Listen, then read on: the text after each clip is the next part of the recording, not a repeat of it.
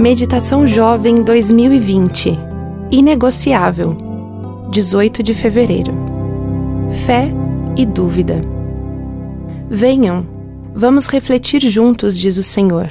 Isaías 1:18. A fé se desenvolve quando buscamos respostas para as perguntas certas. A dúvida é o fundamento da fé. A boa notícia é que essas dúvidas não assustam o Senhor. Venham, vamos refletir juntos, diz o Senhor. Isaías 1:18. Deus nos convida ao diálogo. Ele nos estimula a questionar.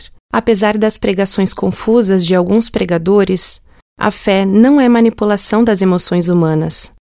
Existe conteúdo intelectual na fé. O homem não pode esquadrinhar o mundo espiritual com os instrumentos e a linguagem da ciência. A ciência é incapaz de responder às mais inquietantes e profundas questões do ser humano. Por que existe o universo? Qual é o sentido da existência humana? O que acontece após a morte?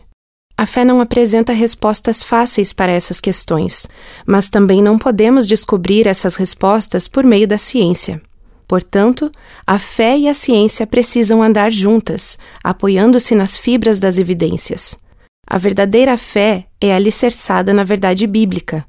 Por isso, os pregadores verdadeiros dão tanta ênfase no que a Bíblia diz. Concorde você ou não com a Bíblia, não existe outra maneira de encontrar as respostas para as perguntas centrais da vida. O apóstolo Paulo afirma que a fé vem mediante a palavra de Cristo. Qualquer outra alternativa será insuficiente. Questionar a fé é duvidar de Deus? Não. Fé é a resposta humana à revelação divina. Você deve ser capaz de encontrar as próprias respostas nas Escrituras. A fé não é contrária ao conhecimento. Não tenha medo de não ter todas as respostas, mas descanse na certeza de que Deus não o deixará nas trevas. Pois Deus que disse: Das trevas resplandeça a luz.